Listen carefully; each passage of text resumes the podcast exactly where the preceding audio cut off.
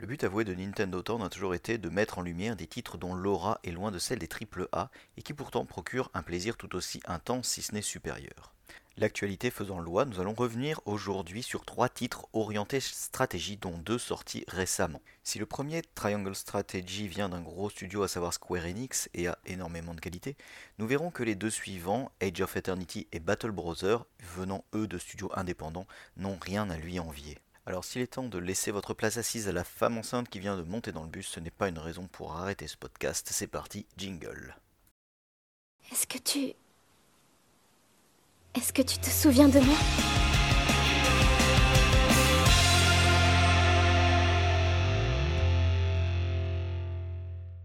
Après les deux démos sorties respectivement en février 2021 et février 2022, Triangle Strategy nous avait déjà mis l'eau à la bouche concernant ses mécaniques et son contenu. Avec sa belle narration et ses combats demandant une bonne tactique, Square Enix avait réussi à nous mettre l'eau à la bouche. Voyons voir finalement s'il aura de quoi sortir du lot. L'histoire nous emmène sur le continent de Norzelia où trois pays se partagent trois secteurs bien distincts. Le premier, le royaume de Glenbrook, dispose de la gestion du commerce naval grâce à sa position géographique sur le fleuve traversant tout le continent. Le deuxième est le duché d'Aefrost qui dispose de l'exploitation minière dans les grandes montagnes du nord et excelle dans la sidérurgie. Le troisième pays se nomme les terres sacrées de Isant et est quant à lui situé dans un immense désert avec en son centre un immense lac dont la particularité est sa très forte salinité. De par leur situation géographique et leur activité, deux monopoles sur le sel et le fer se mirent naturellement en place. Cette situation fut l'origine de nombreuses querelles jusqu'à ce que cette tension ne déclenche une guerre. Celle-ci fut d'une grande violence avec d'innombrables pertes où aucun des trois camps ne fut épargné. La situation ne débouchant sur aucune issue, un traité de paix fut instauré avec la mise en place de la firme norzélienne pour rétablir un commerce équitable et équilibré entre les trois pays. Afin de consolider cette paix de manière durable, après 30 ans d'incertitude, l'un des trois domaines de Glenbrook, la maison Wolford, décida de conclure une alliance politique avec le duché d'Aefrost en organisant un mariage arrangé. Votre aventure commence à ce moment et vous incarnez Serenor, le fils du roi Wolfort, qui doit rencontrer sa fiancée. Cette tension géopolitique est au cœur du jeu et la narration autour de cet aspect est le fil rouge qui vous accompagnera tout au long du jeu. Pour appuyer sur ce point, en tant que Serenor, vous allez devoir renforcer vos convictions lorsque le jeu vous poussera à faire des choix. Ces choix forgeront la personnalité de votre personnage et ses paroles ou son attitude auront une influence sur le déroulé de l'histoire. Le jeu est principalement rythmé par de nombreuses scènes de dialogue qui vous plongent dans l'histoire afin de vous donner suffisamment de contexte pour forger le caractère de votre personnage. Les phases de dialogue sont donc importantes pour apprécier pleinement le scénario, y compris les scènes facultative. Triangle Strategy se rapproche d'un visual novel de par cette direction, ce qui pourrait déplaire à certains. Ces scènes de dialogue sont entrecoupées par des phases d'investigation et de combat qui viennent apporter un peu plus de rythme, ainsi que la participation du joueur dans la narration. Pour commencer, parlons brièvement des combats. Dans cette phase, nous avons un tactical RPG en tour par tour, tel qu'il nous a été présenté à travers les deux démos. Il va nous falloir remplir les conditions de victoire, souvent l'élimination de nos adversaires, tout en conservant nos unités en vie. Le placement des unités a une grande importance afin d'exploiter les failles adverses tout en protégeant les nôtres. De manière générale, nous disposons d'un total de 10 unités que nous plaçons sur les cases de départ autorisées. En progressant dans le jeu, nous devrons faire un choix parmi les membres de notre escouade et le jeu nous proposera des unités recommandées pour le combat à venir. À nous de voir si nous suivons le jeu ou nos préférences. Une fois le combat lancé, nous pouvons user de manœuvres telles que des attaques dans le dos ou des attaques en tenaille en positionnant correctement nos unités, voire même profiter de faiblesses élémentaires grâce à nos mages. Évidemment, nos adversaires pourront en faire de même, donc il ne faudra pas envoyer nos personnages au casse-pipe de manière irréfléchie. Exploiter les manœuvres et les vulnérabilités adverses nous octroie des points de haut fait. Ceux-ci sont une ressource précieuse qu'il ne faut pas négliger car nous devrons les accumuler afin de pouvoir les dépenser plus tard auprès d'un marchand spécifique pour améliorer notre stratégie en combat. À la fin de chaque tour de nos alliés, le personnage actif gagne de l'expérience en fonction des actions qu'il a réalisées et des manœuvres tactiles auxquelles il a participé. Vaincre un ennemi ou participer à une attaque synchronisée ne rapporte pas le même montant d'expérience. De ce fait, plus un personnage est sollicité, plus il gagne d'expérience et monte ainsi en niveau, accédant à de nouvelles compétences. Ce principe est intéressant car il récompense la bonne utilisation de nos unités.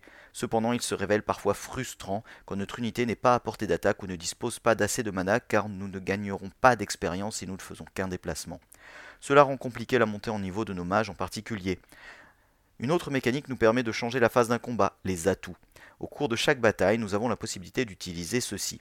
Ils sont limités à une utilisation unique par combat et ont un coût. Nous disposons d'un nombre d'activations en début du combat et chaque atout vient consommer une valeur prédéfinie.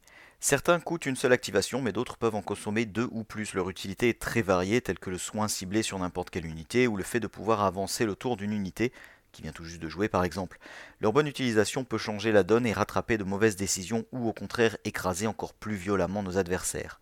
Lorsqu'il n'est pas question de combat, le jeu propose une seconde phase basée sur l'investigation. Celle-ci nous permet de nous balader librement dans une zone définie, une place, un quartier, un village, et de discuter avec nos alliés et divers PNJ. Ces phases nous permettent de recueillir des objets et de l'argent cachés ça et là, mais principalement d'obtenir de précieuses informations et du contexte en discutant avec tout ce beau monde, ce qui nous permettra de prendre des décisions futures de manière plus réfléchie. Nous pouvons également récupérer des écrits qui viendront enrichir personnellement notre connaissance du jeu par rapport à des tactiques militaires exploitables en combat ou sur des aspects historiques et politiques des trois pays. Pour les friands de l'or, ces récits de quelques lignes sont vraiment passionnants vis-à-vis du contexte du jeu. C'est également lors de ces phases, ou pendant que nous serons sur la carte du monde, que nous aurons accès à notre campement militaire. Il s'agit tout simplement d'un hub qui nous permettra de faire le plein de ressources et d'améliorations entre chaque bataille. Bien que maigre au début, il viendra se remplir dans notre progression de l'histoire avec divers PNJ tels qu'un marchand, un forgeron, un tavernier ou encore un bazar. Ces intervenants nous permettent d'améliorer notre équipe de diverses manières et d'acquérir de puissants bonus pour nous aider lors de vos batailles. Il est donc primordial d'y passer régulièrement pour y voir les nouveautés à débloquer pour notre équipe.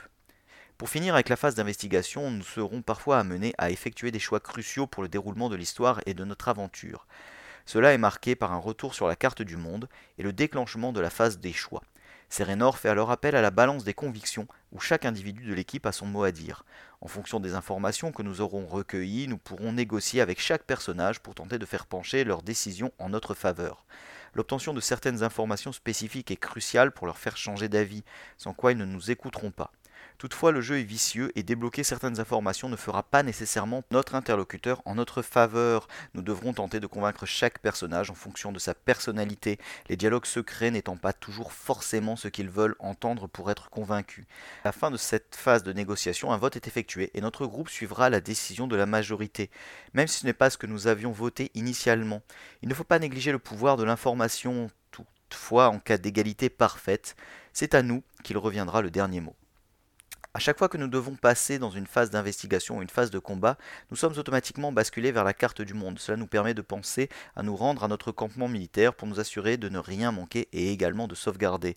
La carte du monde nous indique via des pastilles de couleurs si la mission que nous allons suivre est l'histoire principale, en rouge, ou s'il s'agit d'une histoire annexe, en vert, qui ne nous apportera généralement que des bribes de l'or supplémentaires. Mais étant donné le contexte géopolitique du jeu, chaque information, même infime, peut être cruciale.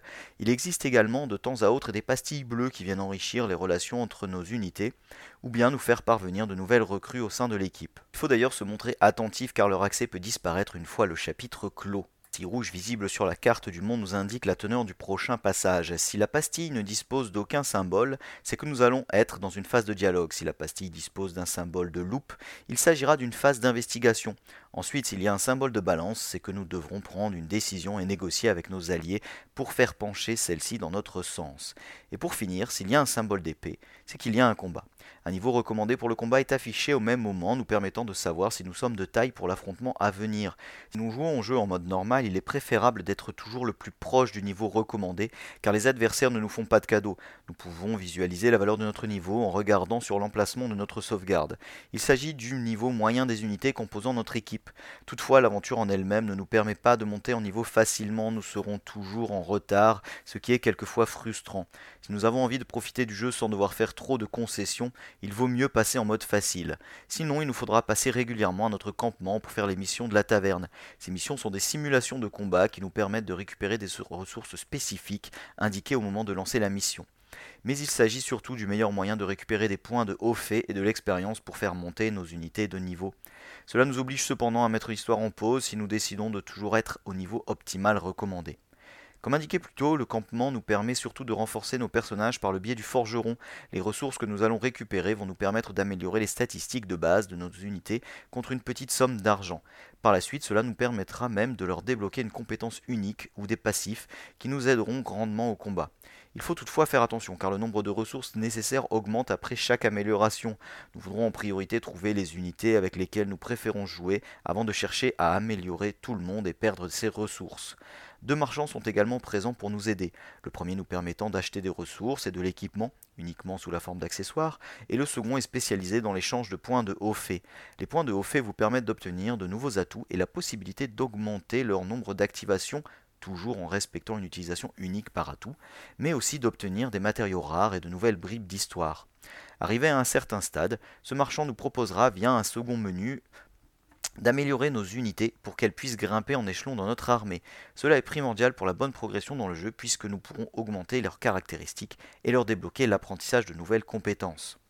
L'histoire est découpée en chapitres qui viennent fragmenter notre progression. Certains chapitres sont découpés en actes quand de nombreuses révélations ont lieu. L'intrigue principale se termine au chapitre 20 et nous pourrons compter environ sur une quarantaine d'heures pour en venir à bout. Toutefois, plusieurs fins sont possibles et nous aurons l'occasion de pouvoir refaire le jeu grâce à un New Game Plus qui conservera notre partie et gardera en mémoire l'historique de nos choix passés.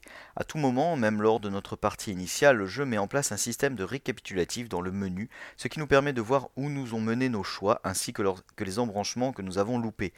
Cependant, il y a un point que nous avons trouvé un peu dommage, c'est l'impact des choix qui vont s'offrir à nous durant l'aventure.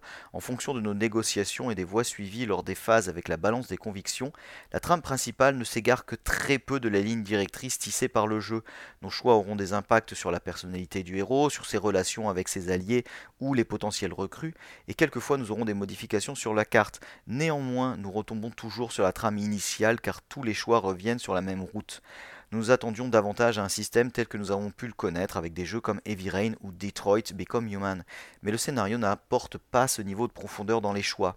En revanche, les dialogues et nos relations seront, eux, bien modifiés malgré ces remises sur les rails, et les fins multiples proposées seront bien différentes et distinctes les unes des autres. Le jeu étant principalement centré sur les dialogues, l'impact de nos choix est bien réel, mais il n'est que trop peu apparent pour être notable, ce qui peut être frustrant. À côté de ça, tout comme ça a été le cas avec Octopath Traveler, les graphismes rétro sont excellents et arrivent à nous surprendre sur certains rendus, notamment avec la profondeur de champ et sur les effets de texture. La bande son est elle aussi sublime, même si les musiques paraissent quelque peu redondantes car peu nombreuses. Elles savent mettre en valeur chaque scène et sont très agréables à écouter.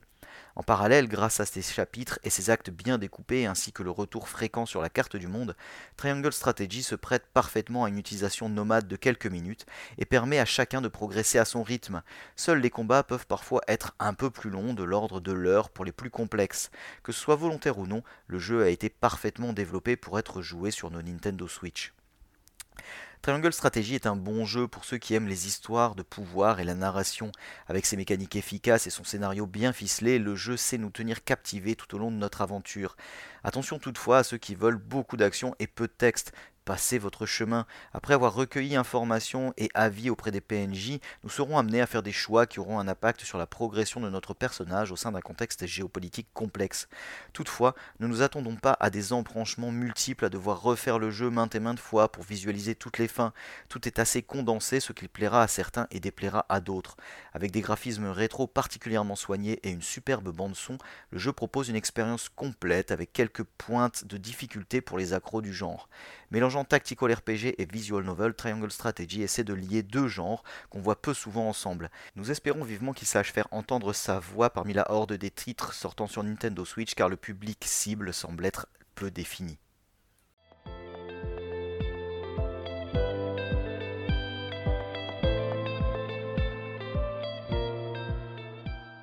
Passons maintenant au test d'Age of Eternity. Parce qu'il y a des projets qui, dès leur annonce, nous donnent furieusement envie de les essayer, parce que la Switch est une console incroyable capable de faire jouer si bien en nomade qu'en docké, il faut bien avouer que nous attendions le titre de la petite équipe française de Midgard Studio avec beaucoup d'impatience. Malheureusement, son arrivée sur nos machines fétiches, pour être possible, se devait de passer par la technologie du cloud gaming. technologie a le don de faire souffler le chaud et le froid depuis sa sortie. Entre coups de bluff avec l'apparition du ray tracing sur un titre tel Control et grosse déception avec le récent Guardian of the Galaxy, nous étions dans un état d'expectative fébrile et nous avions malheureusement bien raison d'être prudents. Avant de parler de l'œuvre de Midgard Studio, il nous faut en premier lieu aborder le portage fait par Ubitus. Depuis l'apparition du cloud sur Switch, ce sont eux qui sont chargés de mettre en place les solutions pour que nous puissions profiter entre autres des contrôles et autres Uplactel sur nos consoles hybrides. Nous puissions dire et que le résultat, s'il fut emballant dans un premier temps, est de plus en plus insuffisant avec un dernier portage en date de Kingdom Hearts 3 qui, si elle était plaisante en nomade, était vraiment vilain sur grand écran. Malheureusement pour elle, car oui c'est bien malheureux de détruire une œuvre telle Edge of Eternity, la production du studio français a été bien malmenée par Ubitus, au point de le rendre pénible à jouer pour des raisons différentes, aussi bien en nomade qu'en docké. Si la Switch nous a montré qu'elle est capable nativement de faire tourner des jeux en 1080p en 60 fps, il n'y a aucune raison pour qu'elle ne puisse recevoir un flux vidéo de la même qualité. Pourtant, la qualité des graphismes affichés ne fait clairement pas honneur au travail des développeurs. Ce qui apparaît sur nos écrans, aussi bien en nomade qu'en docké, ressemble, lorsque nous sommes en mouvement, à une bouillie tantôt floue ou granuleuse. Nous sommes très très loin des fières images mises en avant sur l'eShop ou des captures faites à l'arrêt. Pour se faire une idée de ce qui s'affiche sur nos écrans, il faut regarder en 480p une vidéo uploadée en 1080. Le résultat n'est net que lorsque rien ne bouge à l'écran. Malheureusement, ce n'est que très rarement le cas. Entre le mouvement de l'herbe, le brouillard ou le déplacement de nos personnages, il est très rare de pouvoir profiter des décors dans lesquels notre aventure se déroule. C'est d'autant plus dommage que le niveau de détail affiché à l'écran semble être équivalent au réglage haut de la version PC. La profondeur d'affichage est importante, tout comme le nombre d'objets présents sur notre écran. Cela crée une impression de flou encore plus grande, surtout sur un petit écran? Il est plus agréable, mais tout est relatif, de jouer en docké pour répartir un peu ce flou. Nous en arrivons à des extrémités qui paraissent inconcevables à notre époque, comme se déplacer dans une vaste étendue entourée d'herbes hautes et d'arbres flous, et d'être soudain bloqué. Ce n'est qu'en laissant à l'image le temps de se stabiliser que sort de cette bouillie un rocher, expliquant ainsi notre progression stoppée. Les textes d'indication à l'écran sont eux aussi très difficiles à lire tant ils sont pixelisés. Jouant en nomade n'atténue en rien ses défauts et en ajoute même de nouveaux. Ceci concerne essentiellement la taille des textes. Chose agréable, il est possible de multiplier la taille des dialogues jusqu'à 4 fois leur taille d'origine. C'est une très bonne chose et cela rend la narration très claire. Mais, car il y a toujours un mais, ça en devient navrant pour ce pauvre Age of Eternity qui méritait bien mieux, tous les autres textes affichés sont très petits et en deviennent quasi illisibles une fois la console dans nos mains. Le nom et le niveau des ennemis demandent une vision d'astronaute pour être réussi, il en va de même pour l'affichage des statues ou pour les divers quêtes rencontrées tout en lot de nos pérégrinations. La technologie cloud est censée nous offrir une expérience dont la seule limite est donnée par la machine faisant tourner le jeu. Cette machine pour Edge of Eternity n'est clairement pas à la hauteur. Nous avons effectué une comparaison avec un PC à 800 euros datant de déjà 6 ans et la version du jeu disponible grâce au Game Pass. Sur ce PC, le titre de Midgard Studio est capable de tourner en ultra avec des temps de chargement d'à peine quelques secondes. Sur Switch, ces mêmes temps de chargement dépassent allègrement les 2 minutes. Sans connaître la technologie mise en jeu, il paraît évident qu'Ubitus ne souhaite pas offrir aux joueurs Switch ce pourquoi ils ont payé. Seule la fluidité, en tout cas avec une bonne connexion fibrée, est irréprochable. Pourquoi ce premier paragraphe laisse un goût si amer en bouche? Eh bien parce que le petit studio français de Midgar a dû mettre dans son jeu tout son talent et ses tripes, et que ce portage n'est clairement pas là pour lui rendre hommage. Avec l'envie de nous proposer un JRPG aux mécaniques complètes et classiques tout en lui conférant un univers et une narration mise au goût du jour, le pari semblait difficilement atteignable pour un si petit groupe et pourtant le résultat est bluffant en tout cas sur PC. L'univers mis en place est un modèle de possibilités à exploiter. Notre aventure se déroule sur la planète Erion. Celle-ci a connu l'arrivée de visiteurs venus de l'espace, les archélites, sans aucune contrepartie, lui ont offert sa technologie, ouvrant ainsi la voie à une ère de paix et de prospérité. Pourtant, un jour, sans prévenir, ils se sont retournés contre les habitants d'Erion, déclenchant une guerre dévastatrice. Ils ont même été jusqu'à mettre au point une maladie, la corrosion, qui attaque tout être vivant. Dans ce monde ravagé par les conflits, nous incarnons Darion, un adolescent dont la garnison est soudain attaquée par les archélites. Il trouve refuge dans un temple dans lequel l'archimage sacrifie un nombre important d'adeptes pour pouvoir lancer un sort capable de mettre fin à l'attaque archélite. Darion décide alors de déserter pour débuter une aventure avec sa sœur dans le but de trouver un remède pour leur mère atteinte de la corrosion. Bien vite, cette quête deviendra vitale pour tous les habitants d'Erion. L'univers d'Age of Eternity est extrêmement vaste et il aurait été très probable qu'un studio disposant de moins de talent se noie dans un monde si riche où n'en aborde qu'une partie. Il n'en est rien. Chaque aspect du scénario est maîtrisé et il est difficile de décrocher du titre malgré des quêtes à mener parfois caricaturales. La narration n'est pas non plus en reste, loin des clichés du genre, nos héros ont droit à des lignes de texte tantôt touchantes, tantôt très drôles. Les stéréotypes de genre trop présents sur notre média sont ici souvent renversés. Notre aventure se déroule dans un vaste monde fait de zones plus ou moins grandes interconnectées. Beaucoup de téléporteurs jonchent ces lieux et il est facile et agréable, en tout cas sur PC, de découvrir ces vastes panoramas qui n'attendent que nous. La direction artistique est irréprochable et les environnements se renouvellent très souvent. Le jour-nuit ainsi que des effets météo apportent encore un peu plus de diversité à ces environnements. Loin d'être négligeables, ces effets auront de plus un rôle dans le déroulement des combats. À chaque contact avec l'une des créatures agressives peuplant le monde d'Erion, nous déclenchons un combat. Nos personnages restent alors sur les lieux qu'ils parcouraient précédemment, mais un quadrillage hexagonal vient se plaquer sur le sol. Suivant les éléments présents sur la carte, il est possible que plusieurs combattants d'un même camp occupent la même case. Pratique pour se focaliser sur un ennemi unique, mais dangereux dans le cas d'un sort de zone. Une fois le combat démarré, nous retrouvons le principe d'une jauge ATB qui définira l'ordre d'action des différents combattants en place sur l'hexagone, qu'ils soient alliés ou ennemis. S'offre à nous alors une palette de coups classiques nous permettant de choisir entre le déplacement, l'utilisation de magie, le lancement d'attaque ou la consommation d'items. Certaines actions demandent alors le remplissage d'une barre ATB de lancement celle-ci étant annulable lorsque le lanceur subit une attaque. Il faut se montrer vigilant pour ne pas se faire coincer et éviter de prendre de plein fouet les coups spéciaux ennemis. À la fin de chaque combat, nos protagonistes et leurs armes gagnent un certain nombre de points d'expérience, permettant ainsi d'augmenter leurs statistiques de base tout en débloquant certaines capacités. Celles-ci, sous la forme d'emplacement sur l'arme, s'activent grâce à des cristaux. Ces cristaux sont de différentes sortes, symbolisés par des couleurs différentes et possèdent toutes des modificateurs de statistiques différents. La possibilité d'optimiser ces combats, comme nous l'entendons, autant en termes de statistiques que de capacité, est très complète. Ce système d'armes est complété par un système de loot et de craft qui nous permet, en trouvant les matériaux et les recettes nécessaires, de multiplier les dégâts, autant magiques que physiques. Chaque combat propose aussi un défi tel tuer l'ennemi, marquer en dernier, ou encore ne jamais soigner un, un allié, qui, si réalisé, apporte un peu plus de loot. Une bonne idée pour apporter de la variété dans nos combinaisons. Notons toutefois qu'après chaque combat, toute notre équipe récupère l'entièreté de ses points de vie et de ses points de mana, simplifiant drastiquement notre progression. Edge of Eternity aurait dû être une alternative plus qu'intéressante face à un titre tel Fire Emblem. Son système de combat tactique est ultra efficace et il prend place dans un univers vaste et complexe, à la narration parfaitement maîtrisée. Malheureusement, son arrivée sur Switch via le cloud est une catastrophe. Ses graphismes, bien que très détaillés, sont flous et granuleux, et l'impression d'être face à une vidéo en 480p est omniprésente. De plus, les textes à l'écran, en dehors des dialogues, sont la plupart du temps illisibles, notamment en nomade. La seule façon de profiter, comme il le mérite, du titre des Français de Midgard Studio est d'y jouer sur une autre machine, et nous le regrettons profondément.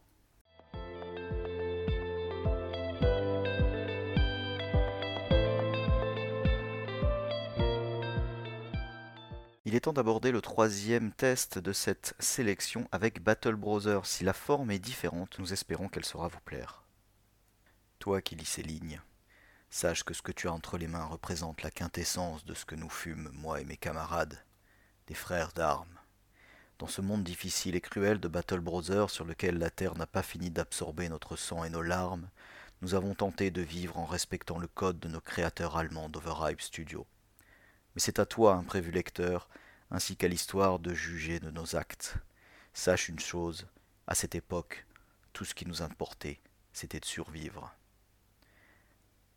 La compagnie est mourante aujourd'hui. Nous ne sommes plus que trois, et nous ne devons notre salut qu'au sacrifice de nos frères d'armes. Ils se sont vaillamment battus, mais ils sont tombés dans le piège mis en place par cet immonde pourceau. Bien sûr, en tant que capitaine, la faute m'incombe pleinement, mais si ma compagnie est brisée, elle est victorieuse. Nous ne pourrons jamais remplacer les amis que nous avons perdus, mais nous pouvons recruter de nouveaux et rendre hommage à leur mémoire en débusquant ce sale rat et en lui faisant connaître le goût de la terre, de préférence avec sa tête se trouvant sous notre pied. Si mes propos te choquent, cher lecteur, sache qu'il en sera ainsi tout au long de notre aventure, et que cela s'explique par le fait que moi et ma compagnie, nous avons vécu dans un monde dur et froid. Je ne suis pas complètement illettré, j'ai de nombreuses lectures à mon actif. Je connais le nom que donnent les savants à notre époque, l'ère médiévale. Mais ce que ces bons hommes ne savent pas, abrités qu'ils sont par les murs de leur seigneur, c'est que les bandits, les orques, les goules ou encore les non-morts, c'est à nous, la piétaille côtoyant la misère, de l'affronter. Alors pardonne mes écarts de langage, mais n'oublie jamais que ton avis finira comme tout ce qui foule ce sol, sous mes chausses encore dégoulinantes du sang de mes ennemis. Notre actuel employeur nous a bien payé pour notre mission. Notre réputation est en hausse dans cette ville et les recrues se pressent à la porte de la taverne dans laquelle nous logeons. Ma tâche en tant que capitaine consiste à sélectionner le grain de livret pour que ma compagnie puisse retrouver sa grandeur. Il nous faudra trouver un équilibre entre les différentes lignes. Tout cela, je l'ai appris à la dure. Aucune aide extérieure n'est venue à mon secours pour me dire comment gérer mes hommes. La mise en place d'une ligne de front, comment placer mes hommes et dans quel ordre, comment les faire combattre et quelle tactique mettre en place pour venir à bout de nos ennemis. Je n'ai pu compter que sur moi. Et croyez-moi quand je vous dis que mon récit est bâti sur la montagne des cadavres des hommes de ma compagnie, ce ne sont pas de vaines paroles. Ces recrues ne sont pas pires que celles auxquelles j'ai déjà eu affaire, une bande de paysans qui ne sait rien des armes et qui veut fuir une vie morne à piocher la terre pour crever de faim. Compagnie, ils finiront aussi par crever, mais pas forcément de faim. Une fois qu'il s'est engagé, un homme est un camarade et nous tenons à nos camarades. Nous les soignons, les nourrissons et nous les équipons, quitte pour cela à dépenser tout ce qu'il reste de notre dernière prime. Comme je l'ai dit, notre réputation est en augmentation dans cette ville et les contrats affluent. Fois notre situation est encore critique, je ne veux pas risquer inutilement la vie de mes hommes. Les petits crânes en haut des contrats m'indiquent facilement le niveau d'expertise nécessaire à la réalisation de ces missions. Le choix entre une petite mission d'escorte ou un combat à mort contre des goules dans un cimetière est vite fait. Ce sera l'escorte. Et puis aider à l'approvisionnement des villes en mettant en place des lignes de livraison sûres. C'est bon pour le commerce. Les missions s'enchaînent et notre pécule de guerre augmente tout doucement. Nos dernières recrues progressent tout doucement. Les escarmouches et les combats leur permettent d'augmenter leur expérience petit à petit, tout comme les centres d'entraînement présents dans certaines villes. Notre équipement est encore un peu léger, mais nous progressons. Les combattants se répartissent leur place en fonction du type de leurs armes, les archers au fond et les boucliers de front, avec les soldats faisant plus de dégâts. Les combats ont lieu au tour par tour, mais nos camarades ont amélioré leur vitesse d'exécution grâce à l'expérience gagnée. Après chaque mission, je laisse un peu de temps à mes compagnons pour soigner leurs blessures avant de choisir un nouveau contrat. Ceux-ci ont parfois une durée limitée, et je ne veux pas forcer sur la santé des hommes. Rien ne presse. Nous ne roulons pas sur l'or, mais nous vivons agréablement. Pendant ces temps libres, je me charge de la rédaction de ce journal. Je remémore les anciens rédacteurs de la compagnie. Nous n'avons pas toujours foulé ces terres. Notre groupe a commencé son existence sur les terres des PCistes il y a six ans déjà. Nos créateurs, au nombre de quatre, n'étaient accompagnés que d'une équipe de ménestrels. Ce n'est que depuis peu que nous foulons les terres de la Switch, mais nous ne le regrettons pas. Ces deux mondes partagent de nombreux points communs. Nous nous déplaçons sur une terre hexagonale. Malheureusement, ces cases ne sont pas visibles et cela gêne un peu nos déplacements lors des phases de combat.